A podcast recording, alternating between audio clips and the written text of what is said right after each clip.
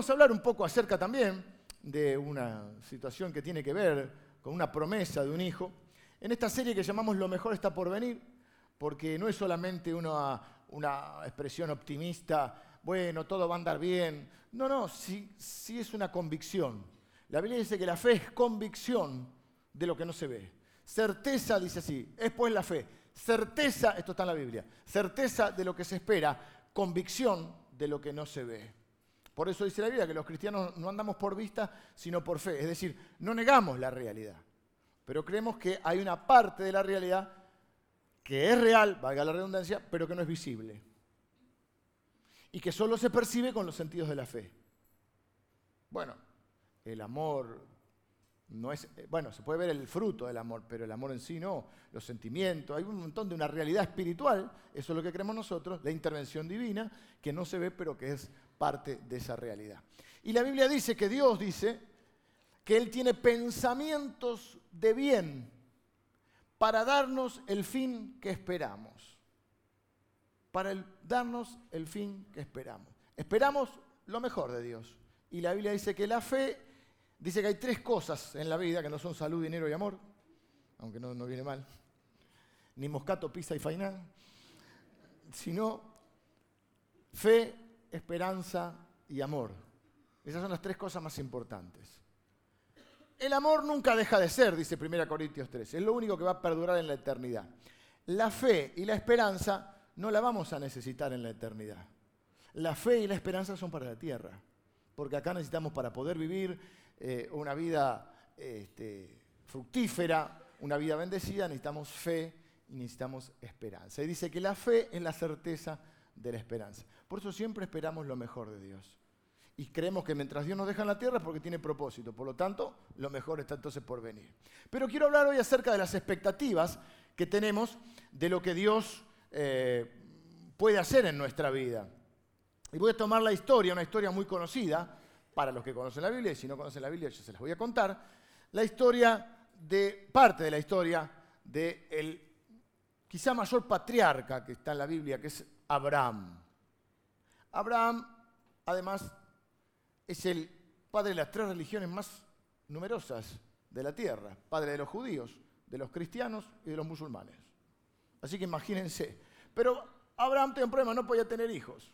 Su señora era estéril, se llamaba Sara, bueno, Dios les cambia los nombres, porque Dios anda cambiando, tiene, tiene, la manía de cambiar la vida a la gente, y entonces hasta los nombres le cambian. Y, Abraham se llamaba Abraham, como Abraham, pero sin H. Abraham. Y Abraham, después Dios lo transformó en Abraham, porque para Dios los, los nombres tienen significado, muy importante el significado que tengan. Bueno, cuando pensás en el nombre de tu hijo, vos buscás el significado. No sé, espero no meter la pata, pero no creo que haya muchos que llamen Judas. Ahora hay uno que se llama Judas. Por ahí al perrito le pone Judas. Buscamos en el nombre, dice, ¿qué significa? Guerrero, victorioso, ¿viste? Buscamos nombres así, ¿viste? Porque el significado es importante. Y Abraham quería decir algo así como padre amoroso o padre tierno, y Dios le pone Abraham, que es padre de multitudes. Pero no tenía ni un hijo y tenía como noventa y pico de años. Estaba bien el viejo, pero tenía noventa y pico. Y la señora ya había pasado la menopausia, tenía también como 90 años y además había sido estéril, así que Dios les promete un milagro. Hoy nos vamos a centrar en la historia de estos personajes, personas que existieron, y vamos a estar mirando dos capítulos, no los vamos a leer enteros, en el primer libro de la Biblia, que se llama Génesis, y vamos a leer un pedacito del 12 y un pedacito del 15, vamos a estar centrados en el 12 capítulo 12, la Biblia tiene así una especie de, para que uno lo encuentre fácil, las historias, tiene capítulos, libros, capítulos y versículos. Están divididos así. El capítulo 12, igual va a salir en pantalla, dice, pero Jehová había dicho a Abraham, todavía no le había cambiado el nombre, vete de tu tierra y de tu parentela y de la casa de tu padre a la tierra que te mostraré. Y haré de ti una gran nación o una nación grande y te bendeciré y engrandeceré tu nombre y serás bendición. Es el pacto que Dios hace con Abraham. Bendeciré a los que te bendijeren y a los que te maldijeren, maldeciré. Y serán benditas en ti todas las familias de la tierra. Este es el pacto del cual dice la Biblia que los cristianos somos herederos. Te bendeciré y serás bendición. Dios te bendice para que vos seas una bendición. Para que seas de bendición a alguien, vos seas una bendición. Mi oración, mi esfuerzo y, mi, lucha es porque yo realmente deseo en mi corazón que mi esposa pueda decir, mi esposo es una bendición. Mis hijos, mi, mi papá es una bendición. Y ese es el pacto de Dios que hace con Abraham. Abraham viene de Ur de los Caldeos, un pueblo pagano, y Dios elige a un hombre, Abraham, y contra todo pronóstico, porque a veces Dios hace así para que no quede dudas de que la mano de él está. Toma a un hombre grande y le promete la bendición y le dice, salí de tu... Tenés que, a veces, a veces hay cosas que hay que dejar en la vida. Nosotros somos pro familia, ¿eh? no estamos diciendo que dejes a tu familia, pero en este caso Abraham tenía que salir de ahí y empezar una, vida nueva. Vete de tu tierra y de tu parentela, la tierra que te mostraré. No le dice a cuál.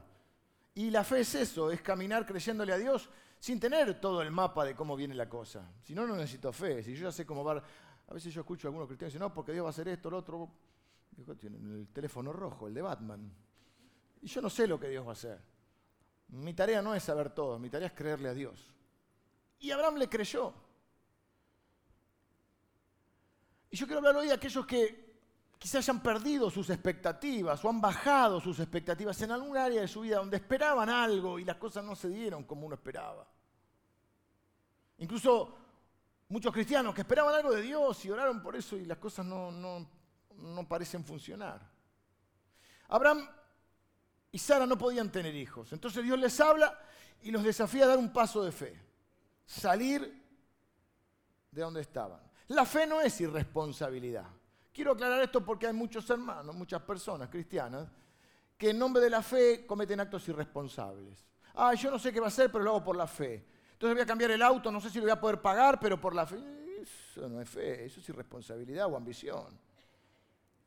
La fe es una acción en respuesta a una palabra de Dios, a una promesa de Dios o a un requerimiento de Dios. Es cuando Pedro tira las redes y dice, en tu palabra echaré la red. No es hacer cualquier cosa en nombre de la fe. Digo esto porque Abraham sale, ¿verdad? Aparentemente, podríamos decir medio irresponsablemente, traslada a su familia, sale sin saber a dónde iba, pero tenía una palabra de Dios. A la tierra que yo te voy a mostrar, a su tiempo te la voy a mostrar. Y de, ustedes dos, voy a hacer, aunque ustedes sean viejitos, y aunque Sara sea estéril, voy a ser una gran nación. Ellos lo creen, siguen a Dios. Y dice, bueno, Dios nos prometió un hijo, así que este mes se puso de nuevo las pilas, el viejito se puso las pilas. Pasa un mes, nada, Bueno, Dios nos está dando tiempo para preparar. Vivían en tiendas, así que dice, vamos a preparar, viste, a prepararse el cuarto. ¿Qué va a ser? Después ya sabemos, antes no se sabía, pero ahora Viste, la ecografía te dice, va a ser varón, nena, le pintás el cuarto, del color, elegís el nombre. Dios no está dando tiempo. Mirá, Dios está en todos los detalles, no da tiempo. Y pasa un mes, dos meses, no sé si alguna eh, familia, matrimonio le ha pasado, que quizá ahora aún no pueden tener hijos, y de golpe vos estás cuando empezás a buscar, parece que todo el mundo está embarazado. Nosotros con Lili nos casamos, me acordé de eso, nos casamos muy jovencitos. Cuando iba a contar esta historia de, Abraham y, Sara, le digo, ¿qué te parece? dice, es conocida la historia. ¿eh? Y les digo, hace 30 años que estamos juntos, ¿ya sorprenderte? Así que podemos terminar la predicación, la primera servicio que te sorprendí. Porque es difícil. Bueno, igual mi tarea no es sorprender, es enseñar la palabra de Dios. Pero es una historia que muchos de ustedes conocen. Pero no pierdan la expectativa. Porque siempre Dios tiene algo para decirnos. Bueno, nos casamos para esa época, eh, ahora, bueno, igual éramos jóvenes. Lili tuvo que firmar el papá. Espero que no te hayas arrepentido, Samuel. ¿Eh? Nos casamos hace 25, 25 años y Samuel firmó por la fe. Mm, tenía 19 Lili, dice que se pueden sacar la cuenta rápido. Yo, yo tenía 23. ¿Eh? Y ya a los 15 no te podías casar, no puedes mentir con la edad. Eh, Y yo tenía 23, nos casamos y esperamos varios años para tener hijos. Porque una cosa es casarse y tener hijos. Yo digo, para casarme estoy listo. Ya para tener hijos tengo que estar más maduro, más otra responsabilidad. Pasaban los años, bueno, hicimos un montón de viajes, la pasamos bien, ¿no? ¿Te divertiste, amor? Sí, pasamos bien. En un momento dijimos, bueno, ya estaban poniendo las pilas. Habían pasado seis años más o menos.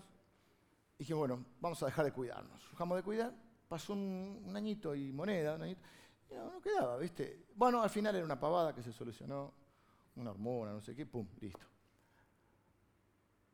Pero a muchos de ustedes ha pasado que cuando empezó a buscar, empieza la ansiedad. Un mes, dos meses, tres meses. En nuestro caso creo que al final fueron dos años hasta que nació nuestro hijo que está por ahí. Es una bendición. No lo veo, pero es una bendición, por ahí anda. Eh, un gasto te traen los pibes. Oh. ¿Querés prosperar? No tengas hijos. ¿Tú quieres millonario? Sacude la... No, no, acá no. Trae tu ofrenda. No, tienes que no tener hijos. ¿Y qué les iba a decir? imagínense Abraham y Sara. Un mes, dos meses, tres meses, eh, siete meses, ponele diez meses y llegamos a Génesis 15. Esta promesa fue en Génesis 12. Ahora llegamos a Génesis 15. ¿Por qué te digo esto? Porque quiero saber cuánto tiempo pasó. Génesis 15 dice, después de estas cosas, eh, ustedes saben que la Biblia no está escrita, es, eh, original no era en español. El Antiguo Testamento era en hebreo, el Nuevo Testamento es en griego, un griego clásico antiguo, no el griego de ahora, y un poco de arameo, que Jesús hablaba arameo. Eh, entonces son, cuando hablamos de versiones de hablamos de traducciones. Hay diferentes traducciones, algunas más antiguas, unas más modernas, eh, más actuales. Entonces, esta versión dice después de esto, pero muchas versiones dicen tiempo después. Es más o menos lo mismo. No, no cambia el sentido nunca, pero es más entendible a veces. Yo lo que hago, a veces busco todo. Esta es la que tengo incorporada en la mente. Esta se llama Reina Valera 60 del año 1960. Hay otras versiones más modernas. Yo no voy a agarrar otra porque yo ya tengo metida en la cabeza esta y cuando empiezo a predicar me salen versículos, ya no te lo puedo decir en NBI. ¿Qué quieres? Tengo que aprender a hacer de nuevo. Voy a cumplir 49, ya está, ya tengo esta aprendida. Pero, ¿por qué digo esto? Pero sí consulto otras versiones. Entonces esta versión va a decir después de esto y otra versión dice tiempo después. Y la pregunta es, ¿cuánto tiempo pasó entre la promesa de Génesis 12 y esta conversación que van a tener Dios y Abraham en Génesis 15. Después de esto, o de estas cosas, vino la palabra de Jehová a Abraham en visión diciendo, no temas, eh, no temas Abraham, yo lo voy a leer que más grande, yo soy tu escudo y tu galardón, o sea, tu recompensa será sobremanera grande. ¿Por qué recompensa? Porque le creyó a Dios. Y Dios está acostumbrado a que nadie le crea. Y cuando encuentra uno que le cree, lo bendice. Por eso la Biblia dice que le creyó Abraham a Dios y le fue contado por justicia. ¿Por qué Dios lo consideró justo? Perfecto. Sí, tenía, tenía pecados y errores como nosotros, porque le creyó a Dios. Seguimos, versículo 2. Y respondió Abraham, Señor Jehová, ¿qué me dará siendo así que ando sin hijo y el mayordomo de mi casa es ese Damaseno Eliezer? Dijo también Abraham, mira que no me has dado prole, o sea, descendencia. Y he aquí que será mi heredero un esclavo nacido en mi casa. ¿Qué es lo que dice Abraham? ¿De qué me sirven todas las, bendiciones y las posesiones si no tengo a quien dejárselo, ni siquiera tengo un hijo?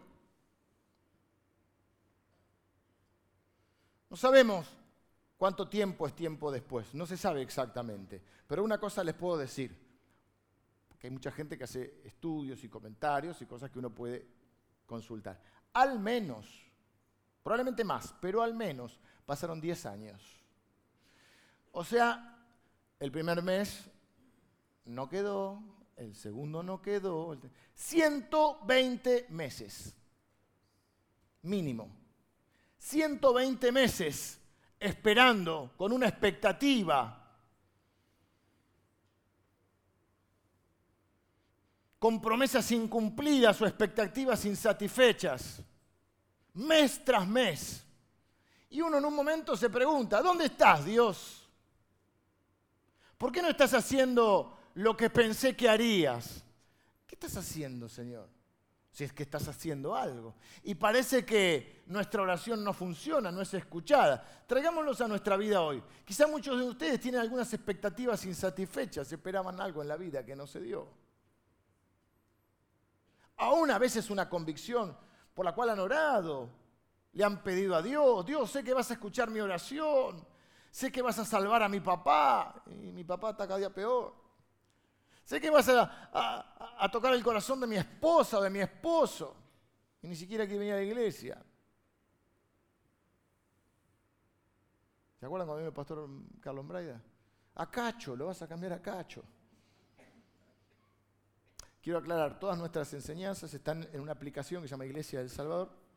La puedes bajar al celular y están las grabaciones y están eh, también los bosquejos. Y pueden tomar el bosquejo. O sea, un pequeño esquema de lo que yo estoy hablando para que les ayude de guía. El de hoy ya está, así que lo pueden seguir si quieren ahora con el celu. Eh, pasa el tiempo y no pasa nada. La próxima Navidad voy a estar de novio con la persona que va a ser mi esposa. Próxima Navidad. ¿Cómo es la mujer? ¿Le regalan? ¿Está mal que lo diga? Hay un regalito que se le hace. Rosa. Le doy una pista. Pasa un año y no te tomaste un café ni con el vecino. No tuviste cerca a una persona del sexo opuesto a menos de 10 metros.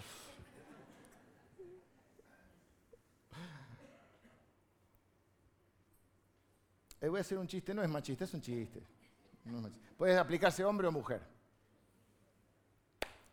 Vamos a ponerlo del hombre, así no, eh, así no sale machista el chiste.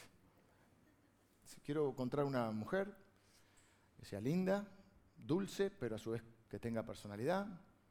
Viste que buscamos una cosa que es, antes decía el príncipe azul en una sociedad diferente, bueno, pero vamos a decir una, una chica. Que sea atrevida, pero prudente. que sepa escuchar, que no, viste, todas, eh, las mujeres al revés, un hombre que sea tierno, pero que sea fuerte. ¿Y qué querés? Toda la crees, viste. Me hablaste muy fuerte, no me gusta cómo le dijiste, me hablaste muy fuerte. Y si te hablo como un hombre, ¿qué crees, bueno, todas esas cositas, ¿no? Entonces el hombre está ahí y que la chica y que sea cristiana, que venga a la iglesia, que todo lo otro. Pasa un tiempo, un año, Señor, que sea mujer. ¿Viste? Así había un chiste que decía al principio, la chica dice, pocos, muchos son los llamados, pocos los escogidos. Después vengan a mí los que están trabajando. El que a mí viene yo no lo echo fuera. Este, entonces pasa el tiempo y dice, Señor, con que sea mujer, con que sea ser humano, vamos bajando la expectativa, ¿no? Quiero que vean esto. Desde el punto de vista de Abraham no estaba pasando nada. Había una promesa, había mucho tiempo, por lo menos 10 años, pero no había evidencia para él de que Dios estuviera trabajando durante ese tiempo. Entonces comenzó a bajar la expectativa. Y en lugar ya de ser padre de multitudes, por lo menos dice, dame un hijo. Va negociando, ¿viste? Todo lo que quiero es un hijo. Pues yo quiero decir toda esta frase, la voy a ir repitiendo y para que se te grabe y es la que quiero que te lleves, te lleves. No te imaginas lo que Dios puede producir con una semilla de fe que vos plantes. No estoy hablando de dinero, estoy hablando de un acto de fe que puede ser una llamada telefónica, puede ser un favor a alguien, puede ser un mensaje de texto, puede ser ayudar a alguien, puede ser orar por alguien. Lo que Dios puede hacer con un acto, con una semilla, que es un acto, una semilla que vos plantes de fe. No bajes tus expectativas de lo que Dios puede hacer. No te conformes con menos de lo mejor. La Biblia dice que Dios es, mire cómo lo dice, todopoderoso para hacer, dice, todas las cosas no, le alcanzan las palabras al autor y dice, mucho más abundantemente de lo que nosotros podemos pensar o imaginar, o pedir o entender. Dios tiene esa capacidad de hacer más de lo que nosotros podemos imaginar. Por eso mi punto uno eran los tiempos, expectativas, eh, no me acuerdo cómo lo puse, promesas, expectativas y tiempo. Y mi punto número dos es la matemática de Dios. Porque Dios piensa diferente a nosotros. Cuando se trata de la fe, de la vida, de las bendiciones de Dios, nosotros pensamos en términos de sumarle algo a nuestra vida. Eso en matemática es adición, no adicción. Adición, que significa sumar. Pero Dios piensa en términos de multiplicación. Es decir, que Dios piensa en grande. Cuando Dios les habló a Adán y Eva, le dijo, sean fructíferos y multiplíquense. Hagan, hagan multiplicar esto, es un crecimiento exponencial. Jesús contó una parábola de las semillas y dijo que plantaba las semillas y que las semillas daban fruto y una daba al 30 por uno, la otra daba al 60 o al 70, no recuerdo, este momento, y la otra daba al 100 por uno. Hay algunas personas que por ahí lo han comprendido mal y dicen al 30%, al 60% o al 100%. Eso sería suma, porque el 100% de uno sería 2. Pero no dice el 30, 60 o 100%. Dice 30 por 1, ese es el 3000%. 60 por 1 es, 6000%. Y cuando dice 100 por 1, es decir, por una semilla son 100. No es el 100%, es el 10.000%. ¿Qué quiero decir? Que Dios piensa en términos de multiplicación. Dios siempre piensa más, más que nosotros. Por eso la Biblia dice que sus pensamientos son más altos que los nuestros y sus caminos son más altos que los nuestros. Vuelvo a decirte, no te imaginas lo que Dios puede hacer con una semilla de fe que vos te animes a plantar, lo que Él puede producir. Ellos querían un hijo, pasaron 10 años, no vieron nada. No sé quién acá le ha pasado alguna vez, ha estado orando por algo o por alguien y aún no ha visto nada. He estado creyendo que Dios iba a hacer algo, que escucharía mi oración y no ha pasado nada. He estado expectante, esperando que Dios obre, haga un milagro, traiga a alguien o traiga algo. Y yo estuve orando, estuve creyendo y, y no parece que no funciona, no pasa nada. Y uno se pregunta, ¿dónde estás, Dios? Yo no veo nada. Pero quiero decirte que porque vos no veas nada, no significa que Dios no esté haciendo nada. No significa que Dios no esté haciendo nada. Que vos no veas no significa, que vos no lo veas, no significa que Dios no esté obrando. Cuando vos plantás una semilla, vos no ves lo que sucede. Bueno, yo sí porque hice la germinación del poroto. ¿No hiciste en la escuela? Papel secante. La mía se me yo no era muy cuidadoso. Se pudría, se podría hacer. Mucha agua, dice ella, este, biología, le gustaba la biología. Bueno, siempre tenía que agarrar la de mi hermana. Mi hermana era estudiosa de casa. Bueno, pero ahí lo ves, el poroto se abre, se rompe, empieza a, salir la raíz y después se hace una planta de porotos, como su nombre lo indica. Pero cuando vos la plantás en tierra, sospechás lo que pasa, pero no lo ves. Jesús contó historias, porque Jesús contaba muchas parábolas, que eran como especies de historias. Hemos hecho una serie sobre parábolas. Y, dice, el reino de Dios es así. Uno planta una semilla de noche, no sabe qué pasa, se va a dormir y al día siguiente hay una planta. Bueno, nosotros no tan rápido, porque a veces que hace falta tiempo. Y entre lo que esperamos de Dios y el cumplimiento, lo que hay es tiempo. Para eso necesitamos la fe, porque es la certeza o la convicción de lo que no se ve. Es no desanimarse cuando parece que no está funcionando, cuando parece que Dios es sordo o no escucha. Por eso hay un versículo que Dios dice, mi oído no se agravó, no me volví sordo, mi mano no se acortó.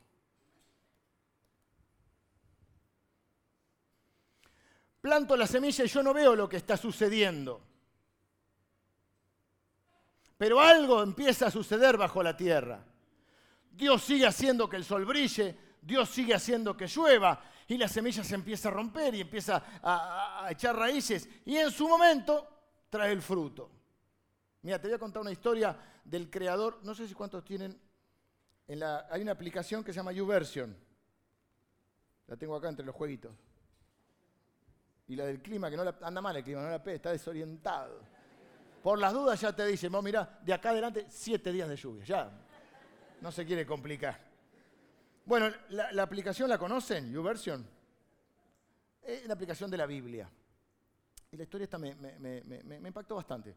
Resulta que había un. El creador es un hombre joven, como yo, joven. Pero con sus, sus décadas. Y cuando era jovencito, no sé si tenía algún trasfondo cristiano o no, estaba en la secundaria, en la universidad, su crisis de fe que a veces necesitamos pasar, porque no puedes vivir siempre prestado de la fe de tus papás o de la fe de tus abuelos, tenés que tener tu propia fe en algún momento, lo que está más acá más jovencito tiene que saber que en algún momento cuando sos chiquito tenés la fe de tus papás, pero en algún momento tenés que tener tu propia fe. Y en una de esas crisis iba por la calle y un hermano le regaló un librito de estos. Llama, los hermanos, es una organización que se llama Gedeones. Acá existe. Por eso un hermano que es Gedeón de acá eh, me, los prestó ahora en el, servicio. Mira, este, para, este me gustó camuflado. Este no se lo devuelvo. Igual tengo un problema. Yo, yo no puedo leer esto. Observen. No, ni acá, ni acá. No, eh, eh, los gedeones son para jóvenes, se ve. No, esto miren lo que es. Pero ni siquiera veo las letras, nada veo. Bueno, pero me gustó porque es camuflado, porque este es para, hay para Fuerzas Armadas, este es el clásico. A veces están los hoteles, en las clínicas. Ahora hay uno blanco que dicen que es para la gente de, medicina, así que el grupo de salud hay uno blanco. Pero igual pídanle que lo haga con letra grande. Y tiene Nuevo Testamento, Salmos y Proverbios. Lee, este hombre lee, no pasa nada, lee Mateo, lee Marco, bueno, hasta que en un momento Dios lo toca y viste que es así, vos escuchás la palabra de Dios, no te pasa nada, esto es un tono loco, hasta que un día, ¡pum!, Dios te toca y vos decís, es creo reventar y prefiero creer. Pasan los años, este hombre es pastor, tiene un equipo grande, una iglesia muy grande en Estados Unidos. Y uno de los del equipo, siempre tiene que tener gente creativa en los equipos. A mí me gusta mucho armar equipos. Y, hay una frase que es muy linda que dice, es mejor atajar locos que empujar idiotas. No es muy bíblica, pero ¿Qué significa es lindo estar rodeado de gente que no para de tener ideas. Bueno, uno de la idea le dice, ¿por qué no hacemos una aplicación? En ese momento surgían las aplicaciones, estamos hablando muchos años atrás. No sé cuánto, pero unos años. ¿Por qué no hacemos una aplicación de la Biblia para que la gente se pueda bajar la Biblia? La aplicación esta es que vos tenés la Biblia ahí, tenés varias versiones, podés buscar los versículos, todo lo que quieras. Tiene un montón de, funciones ahora esa aplicación. Por eso dentro de poco vamos a decir, abran su Biblia, vamos a decir, abran sus aplicaciones. Y este muchacho dijo, sí, ¿qué sucede? En las aplicaciones te las venden por 0,99 eh, centavos de dólar, es decir, casi un dólar, le ponen 0,99. Entonces le propusieron, vamos a venderla a 0,99. Y él se acordó del Gedeón. Dice, a mí me lo dieron gratis. Vamos a regalarla. Al día de hoy, un poquito más, porque esto tiene algún tiempo esta anécdota, llevan regaladas 318 millones de aplicaciones de la Biblia podría haber sido millonario el tipo. Ahí tenés 318 millones de dólares.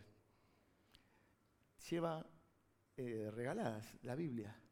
Fíjense lo que una semilla puede hacer en la mano de Dios. El que le regaló el Gedeón no tenía la menor idea de lo que Dios iba a hacer con ese pibe.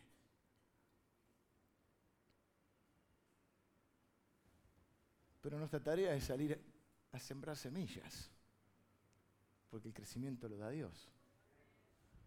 Con alguien que le creyó a Dios. Y no sé los gedeones cuántos llevan repartidos, porque hay gedeones en todo el mundo. Yo planto la semilla y no veo lo que está sucediendo, pero Dios sigue haciendo que el sol brille, que sea lluvia. Y yo no sé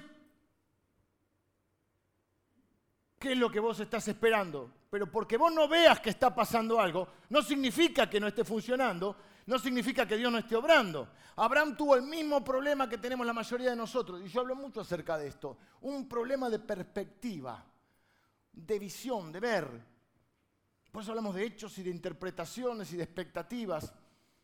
Porque Abraham estaba adentro de la carpa y él tenía una perspectiva limitada. Por eso la traje, no era por la playa. Porque vivían en carpas. Entonces Abraham decía, Señor, yo no veo nada. Abraham le está hablando a Dios de lo que no puede ver. Tendría que tener puerta esto. hagan, un esfuerzo. No me hagan trabajar solo a mí. Pongamos que es la carpa de Abraham, así imagínense un poco más viejo. Y él está hablando a Dios de lo que no puede ver.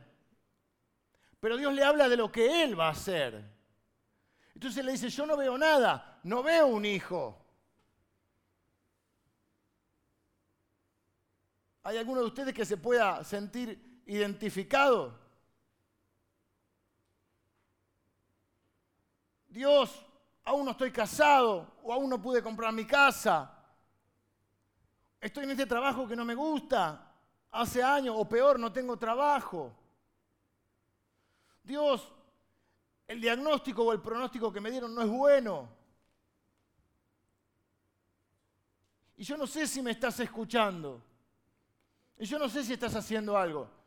Y hay mucha gente que ha estado orando y oran por los hijos, oran por, la familia. Algunos cristianos, no sé, en una frase que no sé quién inventó, diabólica, dicen, yo lo solté. Yo no suelto a mis hijos ni muertos. Agarrar los pelos a tu hijo. En sentido figurado. Orando por ellos. Eso es una semilla de fe. Porque que vos no veas nada no significa que Dios no esté haciendo algo. Creo que la razón por la que Dios no siempre cumple con mis expectativas es porque si Él cumpliera con mis expectativas siempre, si Él cumpliera siempre con lo que yo le pido, no tendría la oportunidad de superar mis expectativas, de exceder mis expectativas. Y la Biblia dice que tenemos un Dios que es todopoderoso para hacer todo más allá, o todas las cosas, mucho más allá de lo que nosotros podemos pensar o imaginar. Ah, Señor, yo te estaba pidiendo un hijo, vos me vas a dar una nación. Abraham está en su tienda diciéndole a Dios lo, que, no, puede ver. Pero mira lo que le contesta a Dios, me tengo que meter de vuelta. Versículo 5, ayúdame porque no la veo acá, no hay luz. Era de noche, Abraham no tenía luz. Génesis 15, 5. Y lo llevó fuera y le dijo, mira ahora los cielos, pongamos que son las estrellas, pónganle onda. Ah, podrían ser las estrellas, la lucecita y cuenta las estrellas, si las podés contar. Mirá que Dios se tiene confianza, che. ¿La podés contar? Podés contar. Así será tu descendencia. Chanfle. Abraham, yo no sé mucho de astro, astro... Las Tres Marías, la Cruz del Sur, que a veces la veo y te confieso que a veces Digo, ¿la ves? ¿La ves? Sí, La, la osa más.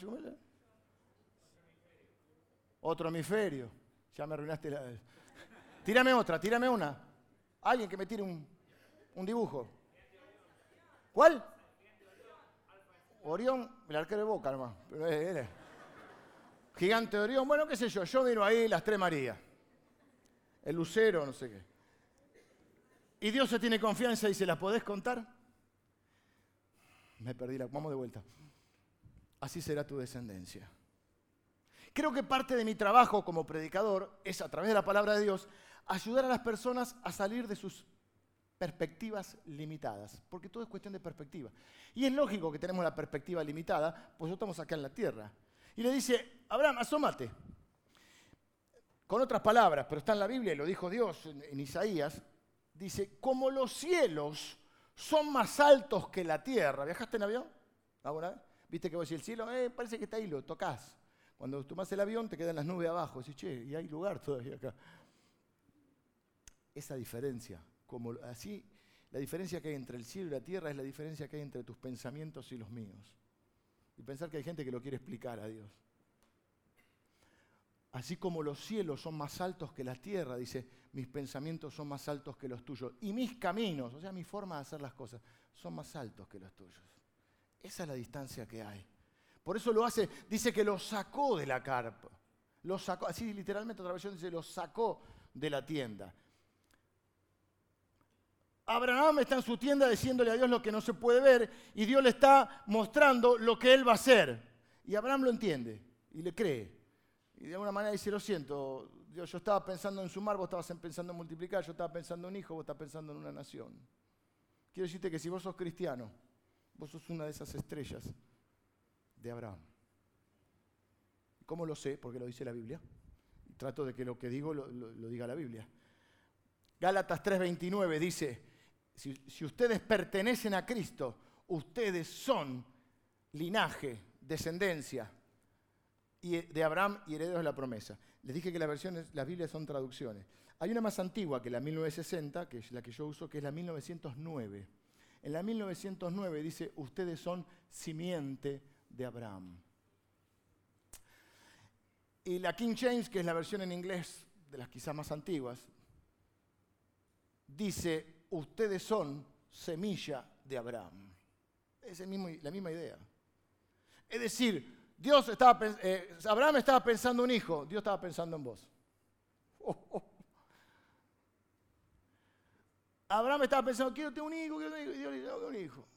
Dios estaba pensando en una nación, en una descendencia. Estaba pensando en vos y estaba pensando en mí. Mirá si Dios, miles y miles de años. Un montón de historia en el medio. Pero los caminos de Dios son más altos que nuestros caminos. Y Él puede hacer todo mucho más allá de lo que nosotros podemos pensar o imaginar. No te imaginas lo que Dios puede hacer si te animás a plantar una semilla de fe. Lo que Él puede producir. Si Dios cumpliera siempre nuestras expectativas, no podría excederlas. Una palabra, ¿qué es una semilla? Una palabra, una oración, un regalo, un gesto, un llamado telefónico. Me acordé hoy en el primer servicio, mucha gente oró por mí, mi mamá que estaba ahí sentada. Si habrá orado, mamá. Y me acordé que tengo la Biblia de mi abuela. No la, traje porque me acordé ahora. Además está bastante destruida. Dicen, hay un dicho que dice, el que tiene, eh, la Biblia que está destruida a menudo pertenece a alguien cuya vida no está destruida. Es decir, una Biblia usada, gastada, esta ya se va gastando. Y mi abuela, tengo la Biblia de mi abuela toda marcada, toda... Y mi abuela tenía la costumbre de orar por mí, por mucha gente, y buscaba una promesa de Dios y le ponía la fecha y para quién era. Y me encontré con la Biblia, que no, alguna vez la había visto, con promesa para mucha gente que conozco, incluso la iglesia, con la fecha y marcadita, y muchas para mí. Mi abuela tuvo la bendición para ella de verme acá, porque uno tiene su vida y su pasado, que no viene al caso. Vamos a sacar los trapitos al sol. Pero mi abuela oró mucho. Y era una mujer de oración. Llegabas a la casa, te el living, ¿qué tal, qué tal? Mi nieto, bueno, me voy para la cocina, ¿viste? yo en medio ermitaño. Iba a la cocina, había otra que estaba llorando, pues se había peleado con el novio. ¿Qué tal? Qué tal? Iba a la pieza y había uno. Un día estábamos almorzando ya con, con Lili y con, con mis hijos, que serían los bisnietos. Dios le dio esa bendición. La llaman de la cárcel. Pero no para secuestro, nada. La, llama uno de la cárcel. Sí, se está ahí, pobre. Se mandó una macana. No te imaginas lo que Dios puede hacer.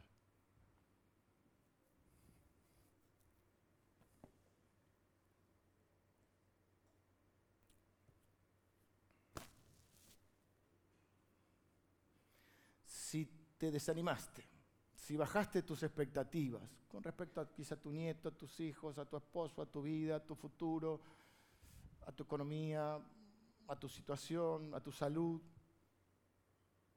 tenés que escuchar esto. Servimos a un Dios que es todopoderoso para hacer todas las cosas mucho más allá de lo que pedimos o entendemos. Vengan los músicos. Nuestro Dios es un Dios poderoso. Sus caminos son más altos que los nuestros. Sus pensamientos son... La diferencia que hay entre el cielo y la tierra es la diferencia que hay entre mis pensamientos y lo de mi capacidad y la de Dios.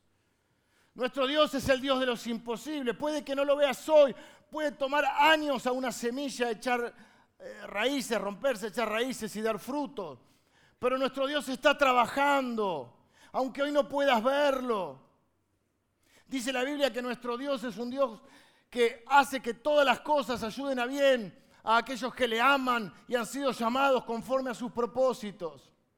Dice la Biblia en el Salmo 126, irá andando y llorando el que lleva la preciosa semilla, pero volverá con la cosecha en sus manos, dando gritos de alegría, a los gritos.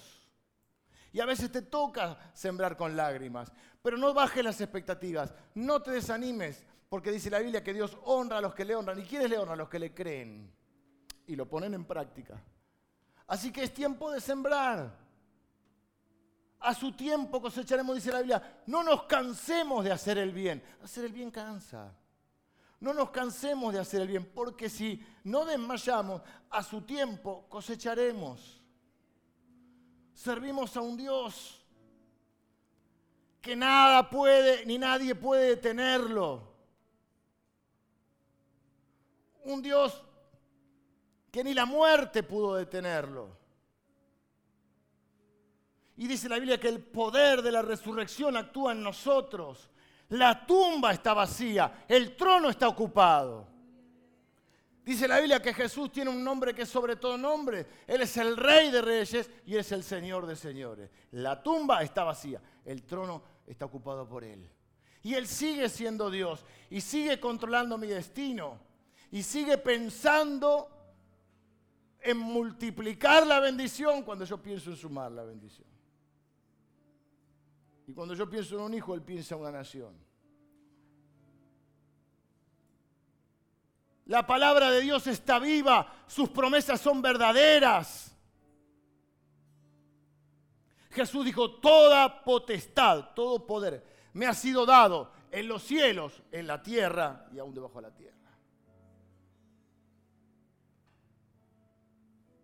¿Por qué Dios no cumple tus expectativas? Porque si no, nunca podría superarlas. A veces las cumple, pero muchas veces las excede. Y vos decís, yo estaba esperando esto. Y mira Dios con qué se apareció. No bajes las expectativas, no te conformes con menos de lo mejor. Seguí creyendo que lo mejor está por venir. Quiero tener una oración ahora. Señor, estoy orando por, por cada uno de mis hermanos. Presentamos nuestras oraciones, nuestros deseos, Señor. Señor, yo te pido que esta palabra pueda eh, ser plantada en los corazones y produzca un fruto de fe. Señor, que esta palabra nos anime, nos desafíe a seguir creyendo, como Abraham, esperanza contra esperanza, a seguir haciendo el bien sin cansarnos, porque a su tiempo vamos a cosechar. Señor, oro por cada uno de mis hermanos. Te pido, Señor, que en este año excedas nuestras expectativas. Porque yo sé que tú eres un Dios tan poderoso que eres capaz de hacer las cosas más grandes, más hermosas, más impresionantes de lo que yo puedo imaginar.